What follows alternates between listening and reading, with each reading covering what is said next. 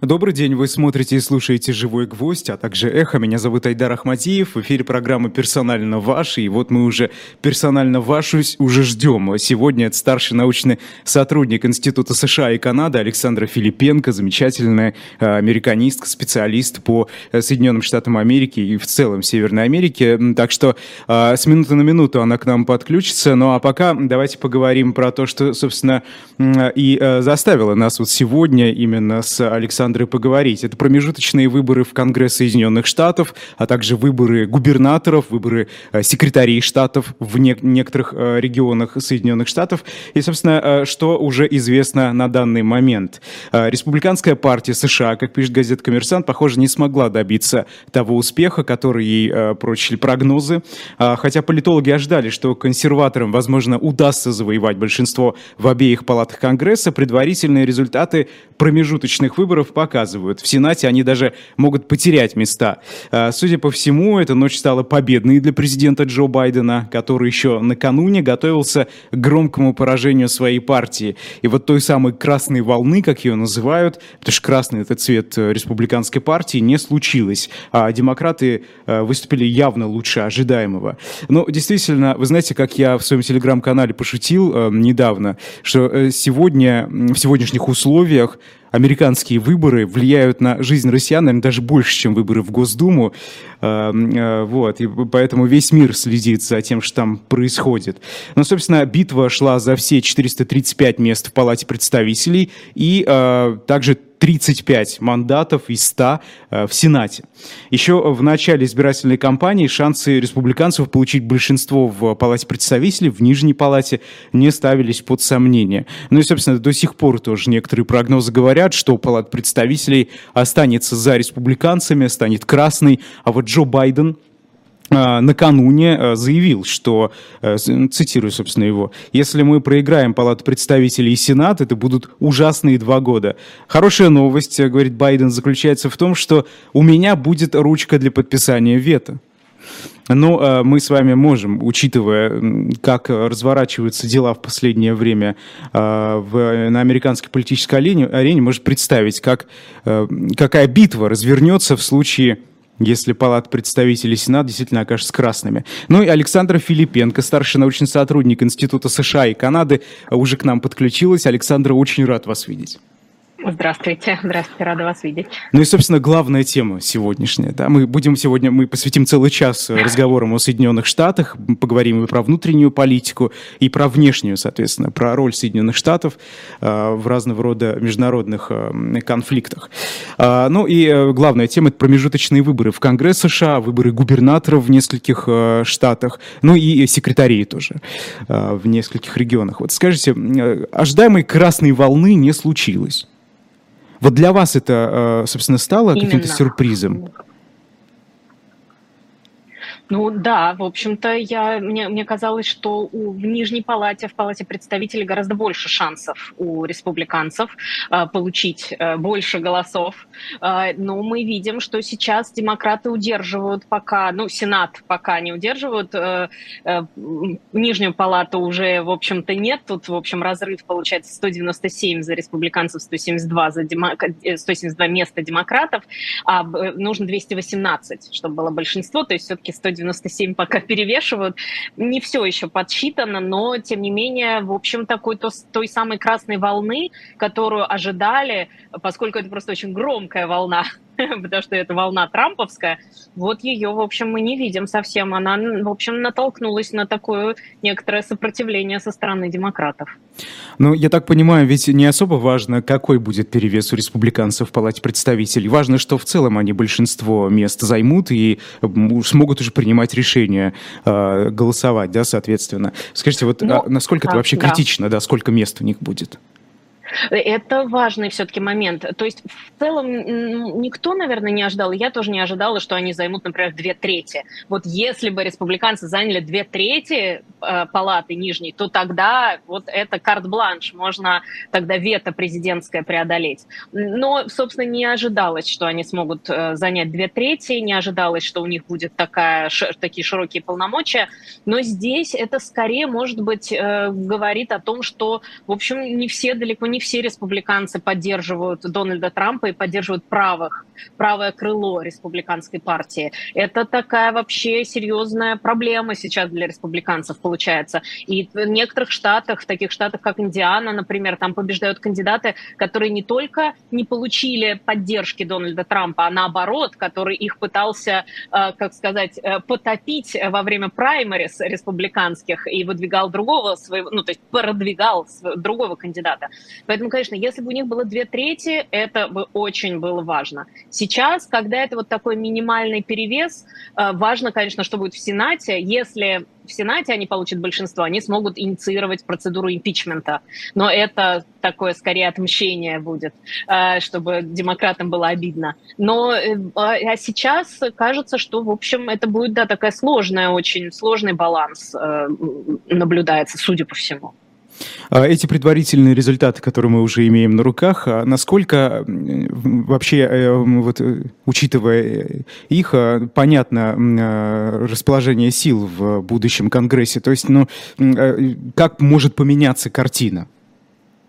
Ну, картина меняется вот удивительным образом. Очень бы, очень бы мне хотелось говорить о том, что что-то замечательное сейчас очень интересное произойдет, или что-то какое-то неожиданное, что-то. А на самом деле, честно говоря, мы сдвигаемся к тому, что США идут к центру. То есть, получается, демократ, левые демократы теряют некоторым образом позиции, правые республиканцы теряют некоторым образом позиции. И все идет к центру. США, получается, политически двигаются и демократы, и республиканцы к центру. Мы, мы привыкли говорить про поляризацию, поляризацию, бесконечную поляризацию, но нет, вот кажется, что, судя по всему, поляризации такой и нет. Вот э, а США, наоборот, в центр, идут в центр. А с чем это связано? Ну, это может быть связано с усталостью как раз от, э, ну, вот этого, как сказать, разрыва, может быть, возможно. Тут, тут много, наверное, есть факторов. А, может быть, это связано с тем, что сейчас э, большое количество молодежи голосует. А, уже известно, что люди менее, э, младше 30 лет очень много голосуют э, сейчас в, на выборах. И тут нужно сказать, что республиканская молодежь, некоторая даже отчасти готова поддерживать демократическую партию. И, и наоборот. То есть тут такая несколько странная сейчас, ну, я не хочу говорить про партийную перегруппировку, это было бы слишком сильно сказать. Но вот сейчас такая ситуация, что, в общем, получается, ну, изменения немножко партийные наблюдаются. Вы знаете, очень э, веселят заголовки про кремлевских СМИ, э, которые угу, тут угу. порочат, э, значит, гражданскую войну в Соединенных. Говорят, что она вот скоро совсем случится. Вот мы с вами увидим со дня на день. То есть никакой угу. гражданской войны угу. ждать не угу. стоит. Нет, нет, ни в коем случае, ни в коем случае, поскольку наоборот можно увидеть, что движение к единению некоторое. Тут, ну, собственно говоря, честно, если уж говорить с 2000 второго года я изучаю США, и все эти годы я слышу, что вот-вот будет гражданская война. Ой, страшно произносить эти цифры, как уже давно. Но вот все это время постоянно говорят о том, что да-да, вот сейчас э, что-то произойдет, сейчас будет раскол, сейчас будет что-то произойдет такое э, страшное. Наоборот, мы наблюдаем, что сейчас США политически идут к центру. И это, ну, меня это, честно говоря, как американиста, мне это очень интересно, мне это, э, ну, это неожиданно для меня, неожиданный результат вот этих выборов. Э, наверное, такой же неожиданный, как победа Дональда Трампа в 2016 году. Вот такой центризм, э, движение к центру для меня также сейчас удивительно. А стоит нам ждать хотя бы каких-то протестов после объявления, официального объявления результатов?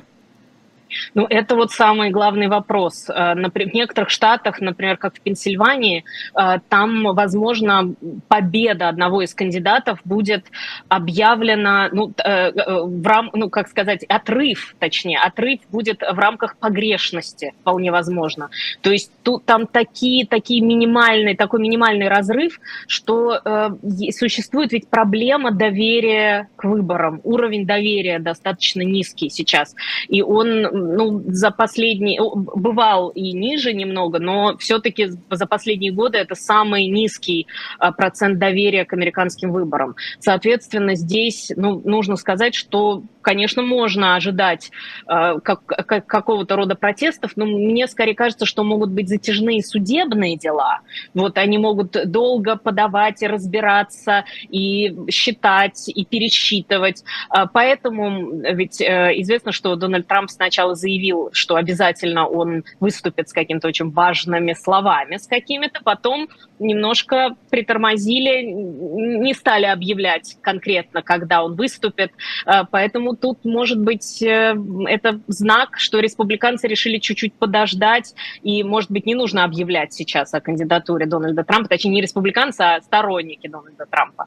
Э, именно потому, что вот нужно дождаться окончательных результатов, нужно дождаться, что будет все-таки и в Сенате, и в Палате представителей, и на местах. А на местах это очень важно. Это вот как раз это, сейчас кажется, что это не так важно. Например, секретари штатов, они сертифицируют выборы они сертифицируют голоса. Потому mm-hmm. что каждый штат голосует отдельно, соответственно, нужно потом сертифицировать эти голоса. И если там будет очень много людей, отрицающих э, выборы, отрицающих результаты выборов, то это может поставить под вопрос президентские выборы через два года. А что касается Пенсильвании, действительно, там очень интересная история. Вот э, буквально на днях э, там выступил и Трамп, и Обама, и Байден. Э, ну, в общем, все туда приехали. И, насколько знаю, там сейчас с не таким, кстати, большим отрывом Джон Феттерман, если я правильно прочитал, uh-huh, это демократический uh-huh. кандидат, побеждает. Да. То есть его победу, скорее всего, сторонники республиканской партии могут не признать, да? Причем, кстати, история этого Джона Феттермана, она достаточно интересная. Насколько я знаю, он был был довольно ярким политиком вот до недавнего времени, да, из-за проблем со здоровьем там что-то поменялось. Вот. Да, да, да. Вот как раз у него э, случился инсульт, э, и, и у него были серьезные очень проблемы со здоровьем весной. И в связи с этим как раз очень многие республиканцы говорили о том, что ну как можно избирать человека с серьезными медицинскими э, проблемами. Но они, э, демокра- демократы и сторонники Феттермана опубликовали э, все медицинские документы, что, в общем, врачи э, разные совершенно говорили о том, что он вполне может работать, и он показал, что он может работать, потому что он много ездил по штату, он много выступал, он давал очень много интервью, он разговаривал с людьми, то есть было видно, что человек действительно, в общем, э, в хорошей физической форме, скажем так. Э, и действительно Пенсильвания стала таким средоточением э, всех политиков э, крупнейших. Все туда ринулись. Э, и вот последние дни э, те самые battleground states, то есть штаты колеблющиеся, штаты, которые голосуют то за демократов, то за республиканцев, это, конечно, вот такое место очень напряженное было. Э, это касается и Пенсильвании, но и многих других штатов, которые очень важны, конечно, для э, победы. Тут из интересных еще стоит отметить Флориду, которая раньше была в основном демократическая. И они голосовали, ну, то, она вот как раз то так, то так, то так, то так. А сейчас это становится красным-красным штатом республиканским. И там в Сенат побеждает Марко Рубио, который был, ну, он довольно-таки известен, он выдвигался на пост президента несколько раз. И, в общем, Флорида становится таким красным штатом, и, видимо, это становится, она становится такой из-за переезда туда и Дональда Трампа и очень многих его сторонников, потому что ведь Дональд Трамп известным э, жестом, он э, переехал во Флориду, сказал, что теперь он, он не хочет больше ассоциироваться с Нью-Йорком, он будет, э, значит, э, ассоциироваться исключительно с Флоридой. И то, э, есть такая версия, что тогда переехали очень многие э, республиканцы из таких либеральных штатов. Вот Флорида и покраснела, собственно говоря. Вот мы видим результат миграции внутри США, получается. Это очень интересно. Э, получается, что американцы вот э, из-за просто переезда туда республиканца Трампа э, внезапно поменяли позицию, те, кто раньше голосовал за демократов? Или что-то еще ну, скорее... все-таки повлияло, какие-то условия, может Нет, нет, нет, ну там, там, конечно, это, это один из факторов только, но скорее переехала туда. Вот была такая волна переезда в какой-то момент во Флориду из Калифорнии, из Нью-Йорка. Ну, э, людей, которые просто могут себе такое позволить, э, но дискомфортно себя чувствуют в таком либеральном-либеральном окружении.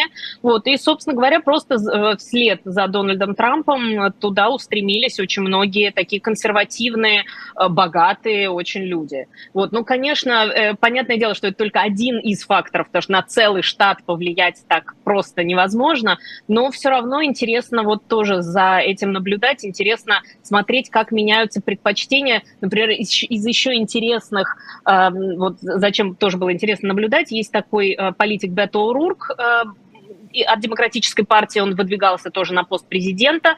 И хотя он проиграл в Техасе, он проиграл, но если посмотреть на распределение голосов, он набрал довольно-таки много. Он победил в, больш... ну, в части, в густонаселенной части Техаса.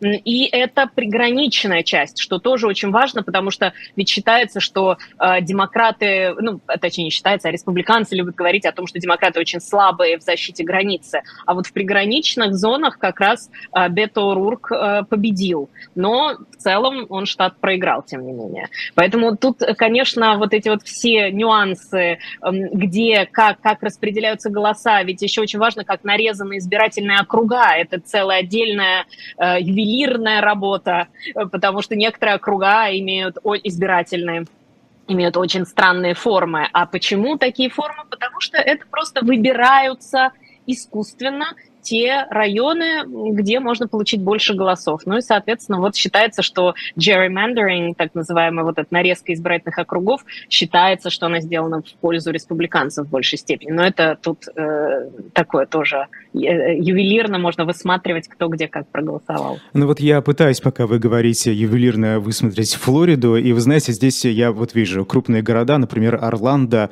а, Талахаси, а, Тампа, а, демократические, причем подсчитаны на 99%, э, ну, побеждает с угу. достаточно большим отрывом, больше, чем в миллион голосов, а, Рон Десантис. Угу. Кстати, вот по поводу Десантиса. О, это же очень-очень очень интересная фигура американской политики, и я даже помню, что его э, как-то вот ну, республиканская партия якобы может выдвинуть кандидатом в президенты Соединенных. Неужели действительно влиятельная фигура настолько?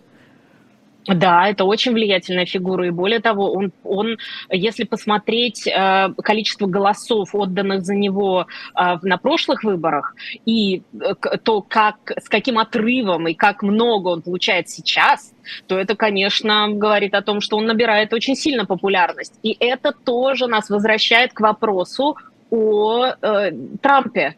О, казалось бы, что бы мы ни говорили, мы все время возвращаемся к Трампу, но так и получается, потому что слишком уж яркая фигура. Рон де Сантис – это а, а, а, один из тех, кто может бросить вызов Дональду Трампу.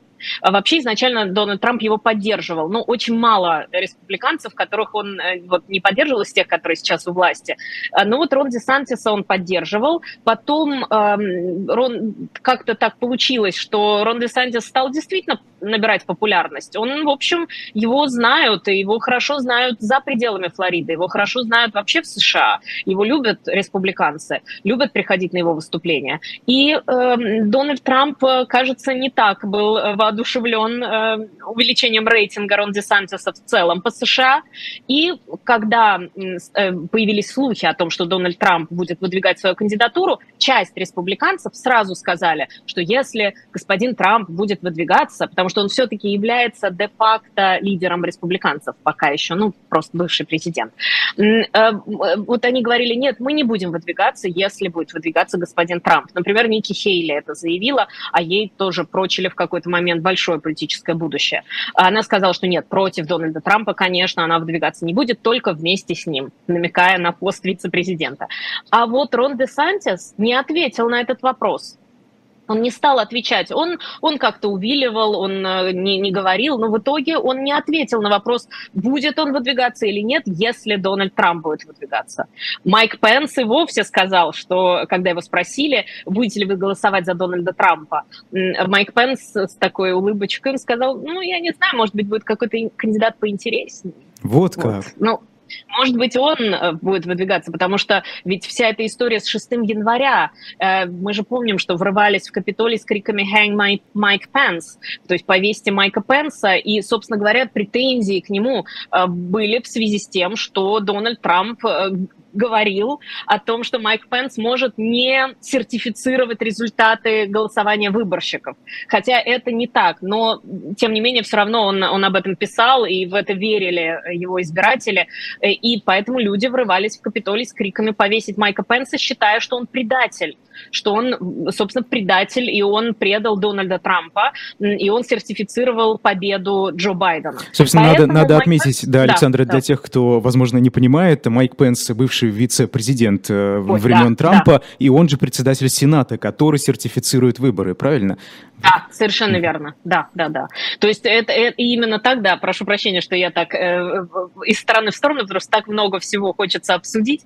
Но вот э, Майк Пенс и Рон де Сантис, ну, Майк Пенс, может быть, в меньшей степени, потому что он э, не такой э, популярный, скажем, ну, просто по-человечески, может быть, у него не такой высокий рейтинг среди американцев, а вот Рон де Сантис — это человек, который вполне вероятно может бросить вызов Дональду Трампу в дальнейшем. А особенно учитывая то, как мы не видим вот этой вот красной волны, и мы не видим какого-то большого прилива сторонников Трампа э, к избирательным участкам. Получается, что, в общем, умеренные республиканцы, а Рон де Сантис может, э, он ближе к центру, он все-таки не, не, не такой правый, он правый, вот, но не вот такой да. правый. Я хотел уточнить, да. а чем отличается позиция Трампа и Десантиса принципиально?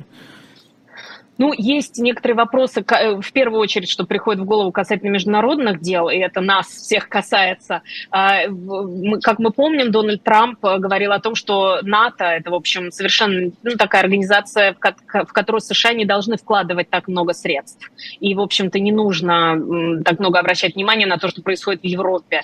А, и в целом, конечно, все, что касается Украины, конечно, если бы Дональд Трамп был у власти, есть некоторые предположения, что э, по-другому бы развивались события. Но тут мы не можем, это мы можем только гадать. Что касается Рон Сантиса, он, наоборот, является таким, скорее, классическим ястребом, как это было принято говорить американской политике, который говорит о том, что нет, США должны быть мировым полицейским, США, да, нужно вот все контролировать. И поэтому здесь вот есть разрыв по международной политике, э, есть разрыв э, также у них относительно некоторых вопросов таких социальных, в том числе и э, по иммиграционной политике. Но это, опять же, связано с тем, что Рон де Сантис тоже из, из южных штатов. Ну вот, поэтому здесь э, у, него более мягкая позиция, чем у Дональда Трампа относительно южной границы США, потому что мы помним историю строительства стены с Мексикой, хотя отмечу особо, стена на самом деле была построена в период президентства Обамы, период президентства Трампа она была только перестроена в некоторых местах, укреплена и так далее потому что стена – это вообще закон 2003 года. О, это, да, да, 2003 года, Кеннеди, Кеннеди Маккейн закон. Ну, в общем, э, да, прошу прощения, что, да, это уж, наверное, слишком, я глубь забралась. Нет, Но, нет, все э, хорошо, это очень интересно и все взаимосвязано, ведь вот это важно. Да, да, это все, это, это все связано, поэтому здесь вот э, то, что касается иммиграционной политики, это тоже такой важный момент. Ну, и есть еще некоторые вопросы, наверное, принципиальные, вот я бы назвала эти два. Mm-hmm. Я имею в виду разница между Трампом по международным делам и вот по внутренней, это иммиграционная политика в первую очередь. Mm-hmm. Ну, уточняют, а почему Орландо и другие крупные города Флориды, ну не все, вот тут э, Джексонвилл, например, он республиканский все же, а, а почему вот они демократические, что, что не так? Там сосредоточение таких э, э, сторонников демократической партии? Ну, считается, что в целом города голосуют больше за демократов. Больше ну, считается, что более либеральные люди живут в городах. А такой э, люди большого бизнеса или люди, которые могут себе позволить переехать куда-то за город, купить дом, они уже перестают жить в городах.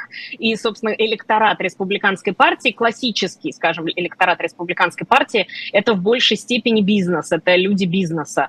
А, это именно Дональд Трамп Трамп э, сделал так, что э, электоратом республиканской партии стали э, люди из глубинок в том числе. Так Это называемые скорее его заслуга. Реднеки, да, да, да, да, да, именно, именно. И это скорее заслуга Дональда Трампа. Такого раньше не наблюдалось. А вот классический электорат демократов – это более молодые, более образованные люди, живущие в город, больших городах. Вот поэтому так и получается, что, в общем, если посмотреть, например, на ту же Калифорнию, казалось бы, такой уж либеральный штат, ну, либеральней некуда.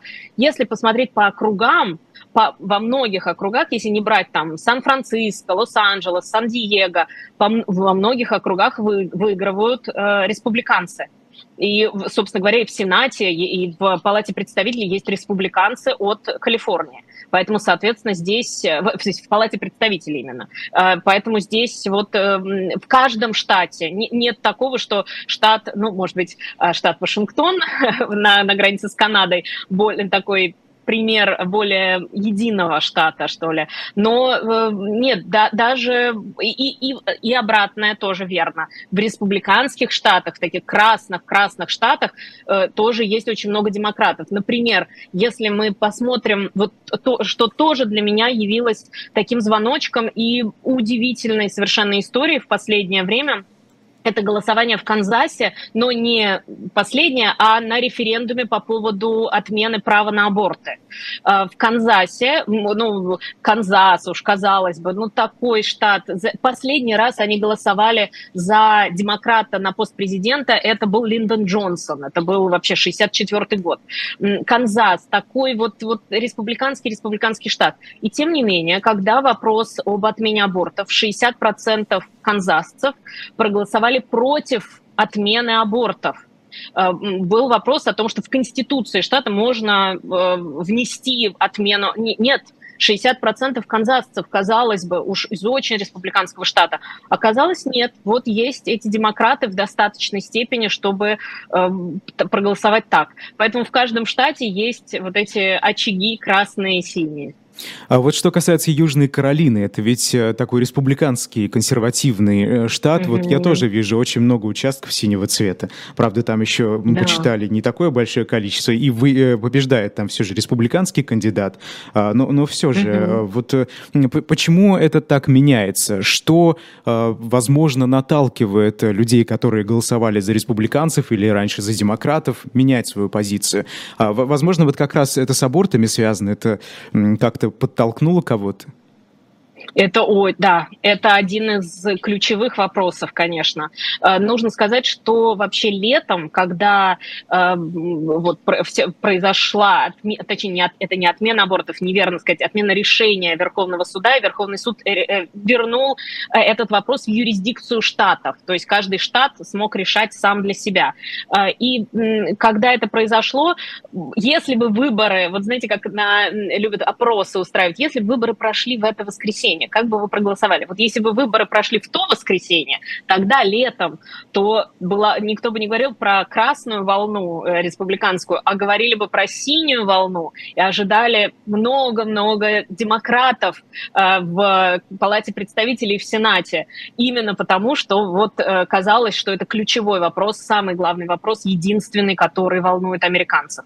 Ну вот постепенно все равно социальные вопросы – всегда уступают экономике. Как бы там ни было, что бы ни было, философские, социальные, вот такого рода вопросы, они все равно уступают экономике, и в итоге экономика решает.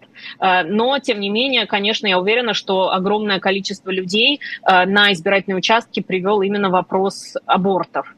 Э, здесь нет никаких сомнений, потому что Одновременно демократы обещали кодифицировать Roe vs. Wade, это вот решение о разрешении абортов, а, о том, что, это, что аборт – это, в общем, э, личное решение каждого отдельного человека, а не решение государственное. А, и республиканцы тоже обещали принять а, законодательство федеральное о запрете абортов на всей территории США. То есть и здесь они э, ровно обратные вещи обещали. Поэтому, конечно, да, я уверена, что это один из важнейших вопросов. Да, Байден неоднократно говорил, что э, он позаботится о тех, э, чьи права ущемлены из-за того, из того, что в некоторых штатах все-таки аборты сейчас запрещены.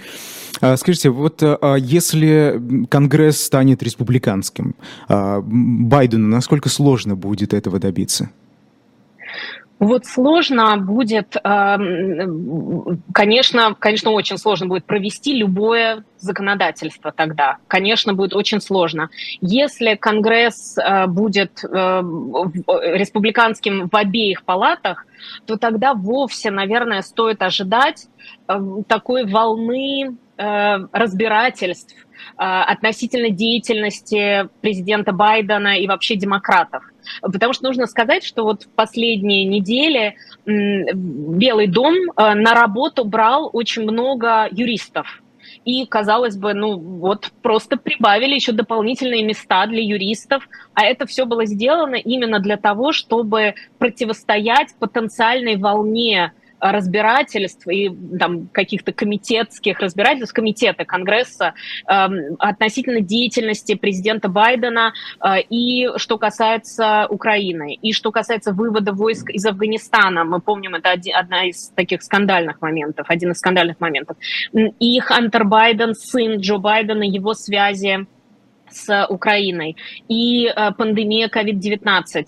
Вот э, республиканцы, скорее всего, если они возьмут обе палаты, они, во-первых, ну, э, они об этом и сказали уже, что они символически 6 января, потому что Конгресс вступает в должность, новые члены Конгресса вступают в должность 3 января.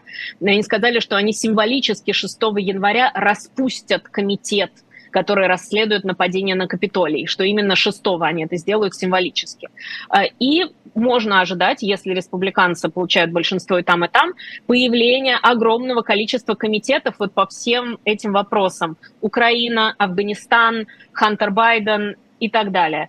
И то есть получается, что республиканцы будут максимально тормозить работу э, администрации Белого дома, тормозить работу Байдена, и уже вряд ли удастся принять какое-то новое законодательство. Скорее результатом станет э, прекращение работы правительства, потому что вот мы помним, был такой шатдаун, э, иногда это происходит, когда э, Конгресс не выделяет деньги, отказывается выделять деньги на продолжение работы правительства. Самый длинный был в последний раз в 2013 году, когда республиканцы как раз Э, сказали э, демократам, что если э, Обама подпишет Обама Care, вот этот э, социальный его проект, то тогда они э, остановят работу правительства. Что они сделали? Обама подписал, они остановили работу правительства, но в итоге потом пришли к компромиссу все равно. Поэтому ожидать стоит не, не принятие нового законодательства какого-то, а скорее просто вот таких затяжных разбирательств комитетских и так далее, так далее. Ну и, возможно, импичмента, по крайней мере, процедуры импичмента. Угу. Ну вот Байден сказал, что а, если мы проиграем Палату представителей и Сенат, это будут ужасные два года. А хорошая новость заключается в том, что у меня будет ручка для подписания вето. Ну, собственно, вот. Вот, вот абсолютно, именно, именно это оно и есть. Потому что, э, понятное дело, республиканцы тоже невозможно будет провести какой-то республиканский закон, всеобъемлющее законодательство какое-то новое, пока такая администрация в Белом доме. Соответственно, это два года, это будет затягивание, просто затягивание ситуации для того, чтобы выиграть больше голосов на президентских выборах, выиграть больше голосов в следующий раз, чтобы, может быть, если даже президентом будет демократ, получить две трети и так далее. Ну, поэтому здесь действительно это будут не самые интересные два года, если вот мы сейчас последние два года бесконечно было принятие какого-то нового, нового законодательства по разным темам, разные обсуждения, то вот следующие, скорее всего, будут такие немножко грустные. Ну, не то, что грустные, но просто не особо интересные. Мы с вами, наверное, не будем часто встречаться в эфире. Просто будет ни, ни о чем разговаривать особенно, потому что это будет просто затягивание, затягивание в ожидании 2024 года. И ведь тут еще на руку республиканским, республиканцам работает Верховный суд, э, который состоит из консервативных судей в большинстве своем благодаря Трампу. Вот насколько действительно роль Верховного суда с таким составом судей сегодня влияет на все, что происходит, собственно, э, в Соединенных Штатах? Э, конечно, влияет очень, и это очень важный такой момент. Вот почему э, э, там даже Илон Маск, которого тоже невозможно не, не упомянуть, наверное, э, он говорил о том, что нужно голосовать за республиканцев, потому что э, в Белом доме демократ, и вот, соответственно, для баланса сил, для сдержек и противовесов очень важно и хорошо, чтобы Конгресс был республиканский. Э, с одной стороны, так и есть, исторически сложилось так, что очень часто партия президента проигрывает первые промежуточные выборы, именно вот получается такая система сдержек и противовесов. Но э, сейчас, когда э, Конгресс, ой, прошу прощения, Конгресс, когда э, Верховный суд э, консервативный, потому что не стоит э, говорить про Верховный суд, потому что он демократический или республиканский, mm-hmm. он просто скорее консервативный, mm-hmm. потому что они же стараются быть э, не, не, беспартийными. Скорее консервативный. Это, конечно, влияет э, на все. Это потому что любое законодательство можно оспорить. И, и, соответственно, оно может дойти до Верховного суда. И, опять же, возвращаясь к вопросу абортов, Roe versus Wade, это был не закон когда были разрешены в США аборты, это было просто решение Верховного суда о том, что да, в данном конкретном случае э, аборт ну, можно было делать. Тут никто, да, это вот можно было делать этот аборт. В данном конкретном случае. Соответственно, это экстраполировалось на все законодательство э, американское, и все, и таким образом были разрешены аборты. Здесь то же самое. Любой закон, э, любое дело может дойти до Верховного суда, соответственно, решение Верховного суда будет иметь колоссальные последствия. А Верховный суд на годы и годы вперед вот как раз консервативный. Здесь Дональд Трамп абсолютный победитель, и он абсолютный победитель в глазах своих избирателей, это уж точно, потому что он действительно сделал Верховный суд э, консервативным на годы и годы вперед. Ну, собственно, на годы и годы вперед, потому что судьи, собственно, э, пожизненно э, занимает да. эту должность, да. А, скажите, а вот насколько там речь идет э, о политике, а не о справедливости, когда Верховный суд принимает какие-то решения? Вот мы говорим, он консервативный в большей степени, но значит ли это, что вот где-то там все-таки в закромах он в большей степени республиканский? А, или там судьи пытаются как-то вот от политики отдалиться? Ну вот э, тут по-разному очень бывает, потому что разные принимаются решения судьями. Ну вот э, пример с отменой Roe vs. Wade – это такой яркий пример консервативного решения, конечно. А, однако все судьи все-таки стараются принимать более или менее взвешенные решения, потому что ну, в любом случае, в конце концов, мы все люди, и они тоже не являются э, какими-то внеземными посланниками, лишенными вообще каких бы то ни было предрассудков или чувств. Поэтому, конечно, нельзя говорить о том, что они абсолютно ни на что не смотрят и никогда не обращают ни на что внимания, но, тем не менее, вот э, из э, дел Верховного суда э, я вот не могу сейчас прям привести какой-то такой яркий пример, но мне кажется, довольно-таки яркий пример – это дело как раз связанное с выборами, э, поскольку в США э, день выборов – это не выходной день, э, и можно проголосовать досрочно. Стоят специальные урны для голосования, там камеры на них направлены, и человек, любой гражданин США может заказать специальный э, избирательный бюллетень, э, он специальным образом, там, защита на нем стоит, соответственно, можно проголосовать и можно опустить вот в, этот, вот, вот в эту урну для голосования. В любой день удобно. И там в разных штатах по-разному, где-то за три дня они ставятся, где-то за месяц до голосования они ставятся. Это тоже большие города, маленькие или отдаленные пункты какие-то стараются, чтобы все смогли проголосовать. И вот в некоторое время назад Э, вышло, вышел такой фильм, э, якобы расследование, ну, правда, я говорю якобы, потому что в дальнейшем э, оно было развенчано. В общем, фильм «2000 мулов», про этот фильм даже говорили в, в Конгрессе во время слушаний дела 6 января. В общем, вышел этот фильм, который описывал, что такое карусели избирательные. Ну, то есть россиянам это описывать не нужно, и все прекрасно знают, что это такое. Но вот в США это это был шок. Это был шок для избирателей, что оказывается кто-то может э, вкидывать бюллетени, кто-то может вкидывать голоса. Эм, это, это очень возымело большой эффект. И э, э, Truth Social, это социальная сеть Дональда Трампа, там стали люди, сначала они обсуждали фильм, переписывались, но это все видно в комментариях, открытые комментарии, а потом они начали говорить, так значит, нам нужно собраться и следить за этими урнами для голосования. Нам нужно собраться. И вот, а, особенно это в Аризоне было, и, собственно, просто решение судебное из Аризоны, поэтому именно Аризона интересует. В Аризоне а, у многих урн для голосования стали собираться мужчины в камуфляжной одежде, открыто носящие оружие, с закрытыми лицами, которые людей, подходящих к урне, снимали на видео, фотографировали, выкладывали это в социальные сети для того, чтобы проверить. Давайте все проверим, а не голосует ли этот же человек еще в 10 местах. Высылайте все фотографии. И тут, конечно, это напоминает мне абсолютно белорусских тихарей сразу, которые снимают э, людей на протестных акциях, только здесь это не протестная акция, и в целом это ужасно совершенно, а это просто люди хотят проголосовать. И вот был подан иск на э, людей, следящих за урнами для голосования. И судья принял решение, он выписал, э, это, что, что называется restraining order, то есть э, они не могли приближаться к этой урне ближе, чем чем на какое-то количество метров.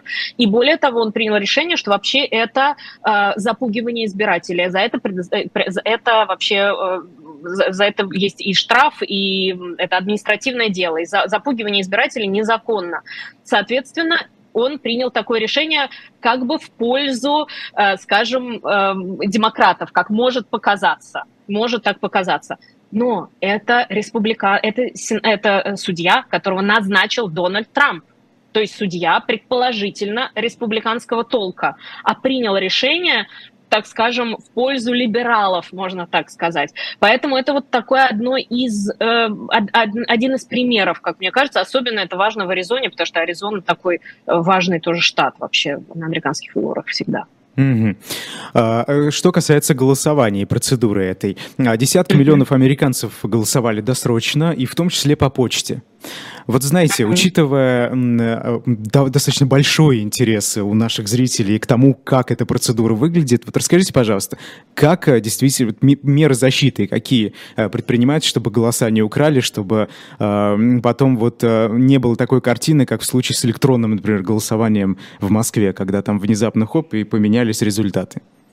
Да, да, это, э, ну, здесь любой американец э, может проголосовать, по, ну, вот как раз это почтовое голосование называется, когда в эти специальные урны отправляются э, бюллетени.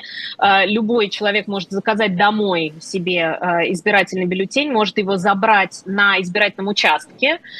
И, в принципе, вот и избирательные участки во многих штатах открываются заранее, можно прийти и проголосовать раньше. Но если, что касается почты, то здесь здесь это бюллетень, как э, его выпускают так же, как и банкноты американские. То есть считается, что так же просто, как подделать 100-долларовую купюру, так же просто подделать избирательный бюллетень. Ну вот такая вот вроде как шутка.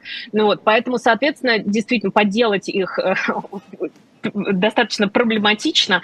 А, и э, после того, как человек опускает вот в эту специальную урну для голосования э, свой голос, э, через некоторое время, ну вот уже в день голосования, уже когда закрываются избирательные участки, вот тогда начинается подсчет этих досрочных голосов. И поэтому на самом деле голоса, которые приходят по, вот, таким образом, с одной стороны, это удобно для избирателей, потому что им не нужно выделять какое-то время, а голосование всегда во вторник, это по закону, всегда первый вторник после первого понедельника ноября, это всегда только вторник, рабочий день.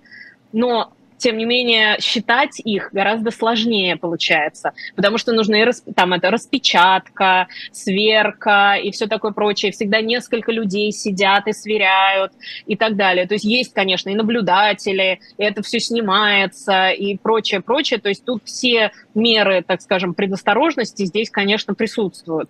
Но это просто очень долго именно физически их подсчитывать очень долго. При этом граждане США тоже, которые голосуют за рубежом, тоже это все присылаются, эти конверты, это может еще досылаться какое-то время. Поэтому, например, ну вот с одной стороны сейчас уже кажется, что мы, наверное, узнаем результаты Палаты представителей в ближайшее время, а вот что касается Сената, Например, два года назад мы два месяца ведь ждали результатов Сената. Ведь в Джорджии, по закону штата Джорджия, э, только набравший более 50% голосов считается победителем. То есть второй тур а, будет? Может быть второй тур, очень может быть. И э, это будет, скорее всего, начало декабря. Если и... Джорджия будет решающим штатом, то все, получается, мы не Как раз знать. то самое одно место в Джорджии разыгрывается. Вот, да, а от них да, будет да, зависеть. Да, да. Ну да, интересно, да, слушайте. Очень может быть. Интересно, очень это правда. А, хорошо. А, вы, вы знаете, вот тут еще что интересно. Американские СМИ сообщали, что российские тролли, так называемые, а, влияют на общественное мнение в предвыборный mm-hmm. период. А насколько это действительно может быть правдой? Вот, а, что вы по этому поводу знаете? Ну, вот тут э, мне кажется, что тут влияние э, скорее не конкретно на избирателей, а на систему и доверие к системе в целом. Вот у меня такое впечатление. Э, поскольку вот э, если э, говорить здесь о вмешательстве в выборы, то не, не, знаю, насколько это, конечно, должны быть и расследования на эту тему и так далее, но есть такое впечатление, что э, скорее э, влияние как раз на то, сам, то самое доверие к избирательной системе, про которое мы говорили с вами в самом начале, э, чем реальное влияние на голоса. Э, в целом, может быть, американцы подумают, ну, зачем идти голосовать? Все равно это все, мы, мы не имеем значения, все равно кто-то там как-то посчитает. Вот и Россия вмешивается в выборы, и там кто-то вмешивается в выборы. Так вообще зачем тратить время, идти, стоять в очереди, или заказывать этот бюллетень, или идти вот во вторник голосовать? Нет, э, э, скорее мне кажется влияние такого рода.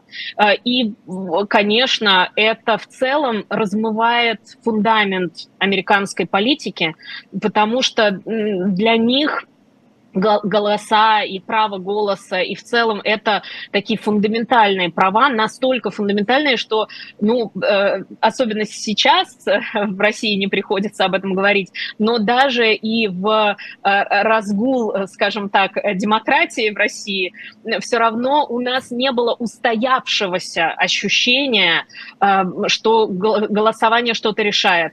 У нас не было такой веры в, то, в каждый голос. А здесь это если э, вдруг оказывается или есть возникает сомнение, что ваш голос что-то решает, это огромная травма для любого американца, потому что они искренне истово верят с самого рождения, что да, голос решает, голос решающий. И э, даже не важно, уже второй вопрос победа демократов и республиканцев.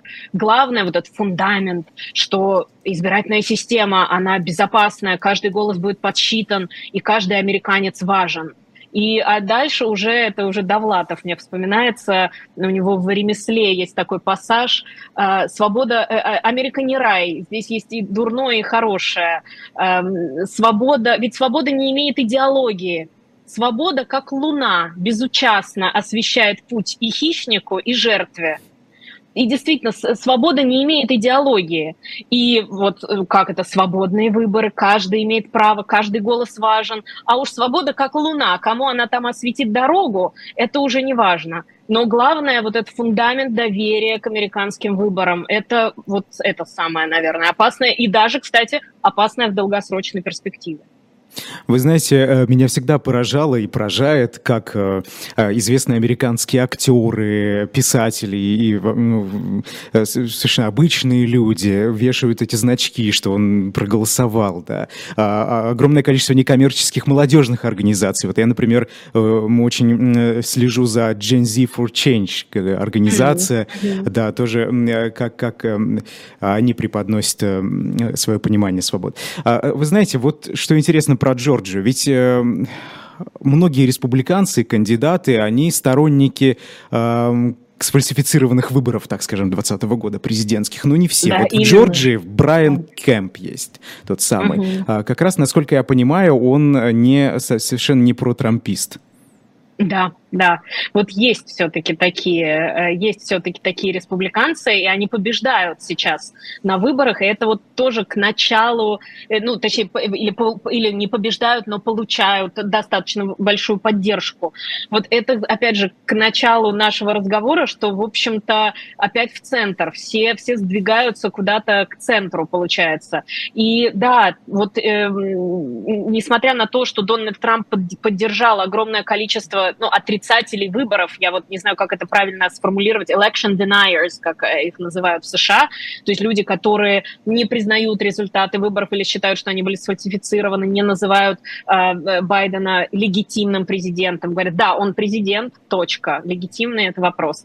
Вот, э, и, соответственно, э, это, это вот тоже, это все связано с доверием к выборам, конечно, но и э, тот факт, что огромное количество вот этих вот election deniers выдвигаются э, на разные совершенно посты, это тоже задел, опять же, на будущее. Это к вопросу о том, как дальше будут сертифицироваться голоса и будет ли ну, такой э, передача власти бескровная и без э, каких бы то ни было потрясений. Каким потрясением, конечно, явилось нападение на Капитолий 6 января.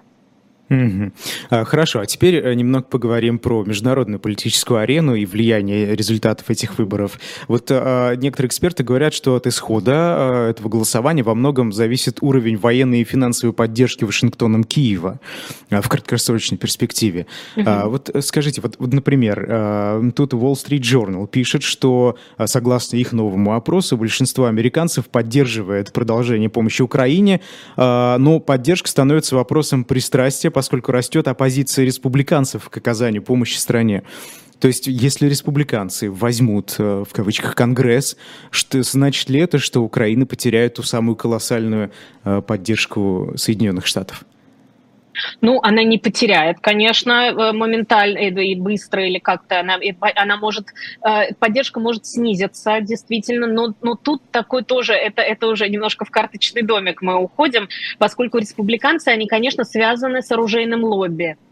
И э, когда, например, такая конгрессвумен Марджори Тейлор Грин говорила о том, что э, ни цент не пойдет э, на поддержку Украины, если республиканцы возьмут Конгресс ни цент не пойдет, точнее, э, я неправильно сформулирую, not not a penny will go to Ukraine, то есть ни, ни цент не пойдет в Украину.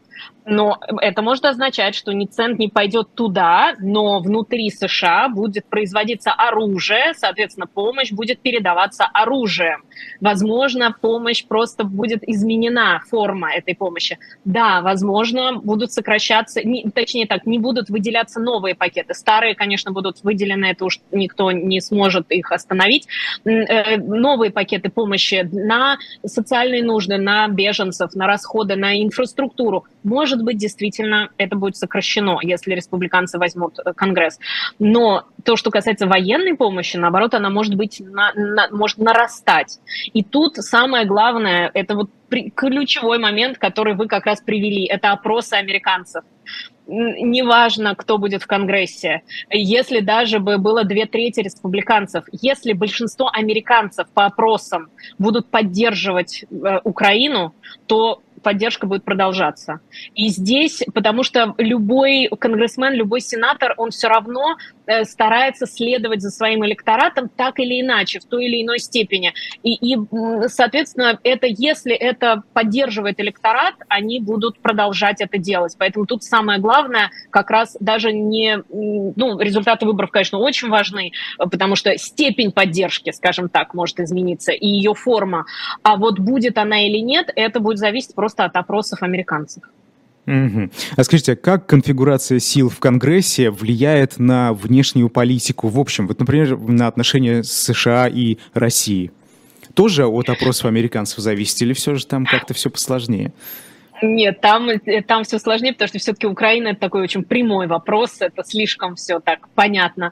Э, нет, здесь, э, конечно, Госдепартамент в большей степени играет роль и решает, поскольку, в общем, Сенат и Палата представителей, у них есть комитеты по международным делам, конечно же, но они не в такой степени, безусловно, включены во внешнюю политику США. Сейчас внешняя политика является очень важным фактором влияния на внутреннюю политику, конечно, но все равно это не в такой степени. Вот потому что там, например, поездки Нэнси Пелоси, за которым мы следили, когда ее самолет, когда же он приземлится на Тайване, и как же вот, как, или когда она ездила в Киев, э, это скорее привлечение внимания к вопросу, к проблеме, к тому, что нужно поддержать пакет помощи, нужно поддержать это и так далее. Но уже принятые, скажем, Белым домом или Госдепартаментом решения.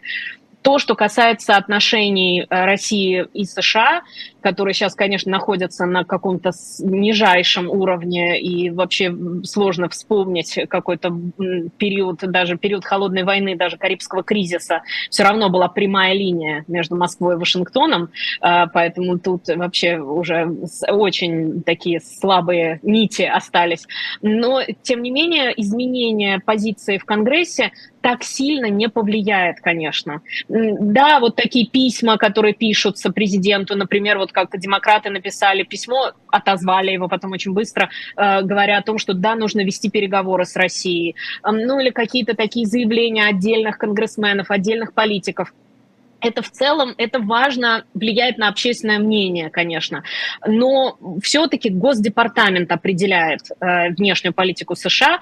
Сейчас Госдепартамент в ближайшие два года остается демократическим, поэтому здесь каких-то кардинальных изменений, наверное, не стоит ожидать. Угу.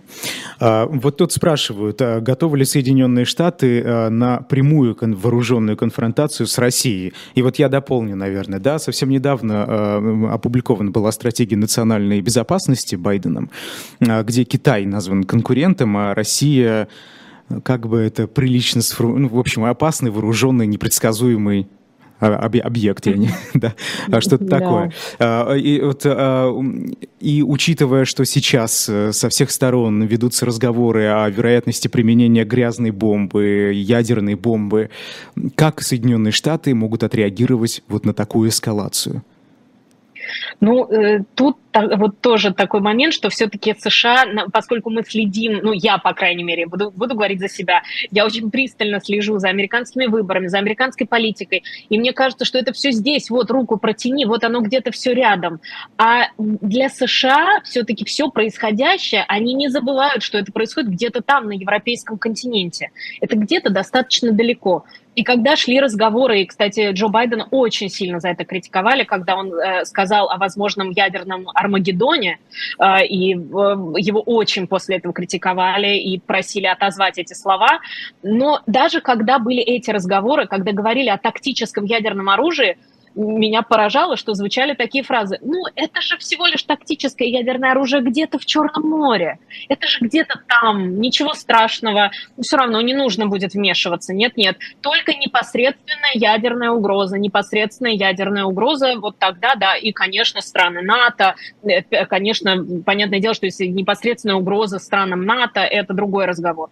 Но пока на данный момент даже о, о тактическом ядерном оружии они говорят так, что это, ну да, ну это где-то там, это где-то там. Поэтому когда демократы или кто-то, или, или республиканцы, и вот Джо Байден, когда говорил о том, что вот э, нужно опасаться потенциального ядерного апокалипсиса, и, в общем, это все ужасно, его очень критиковали со всех сторон, говоря о том, что он алармист. И что, в общем, ни, ни, никогда не будет прямого э, военного конфликта. Но одновременно Госдепартамент говорит о том, что нужно быть открытыми для всего и очень mm-hmm. быть осторожными с той самой непредсказуемой Россией. Скажите, а пятую статью они не проигнорируют устава НАТО в случае чего? Это коллективная защита?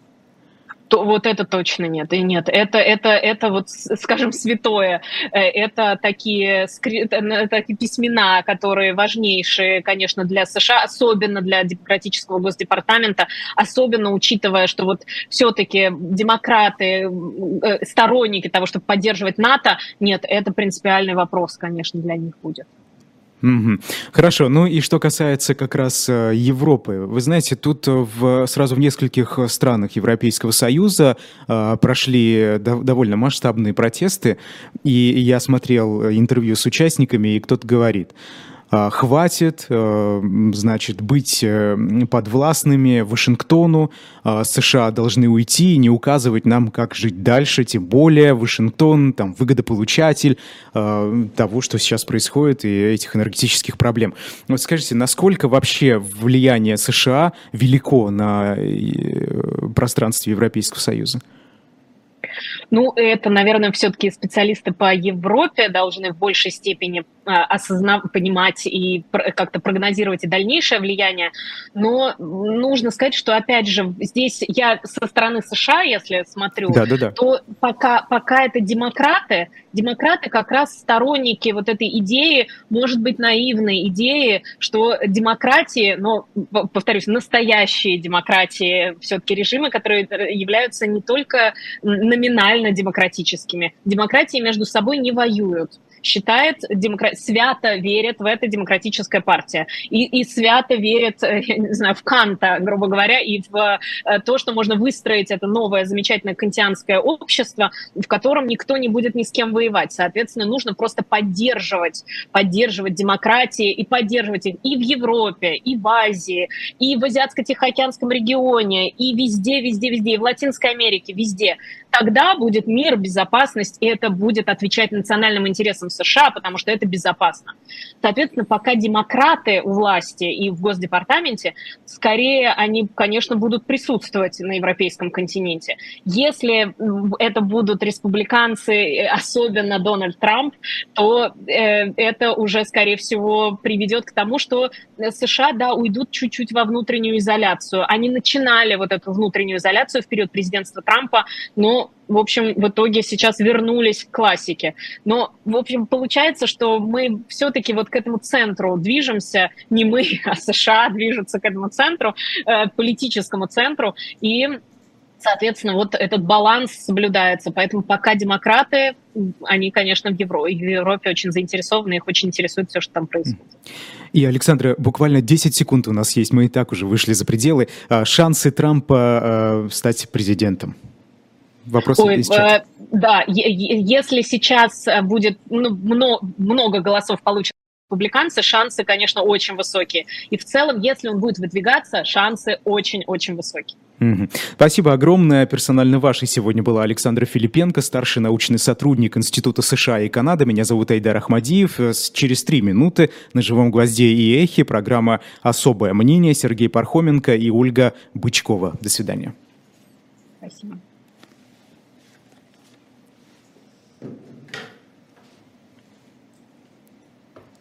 Спасибо. А, все, ты уже. Прошу прощения.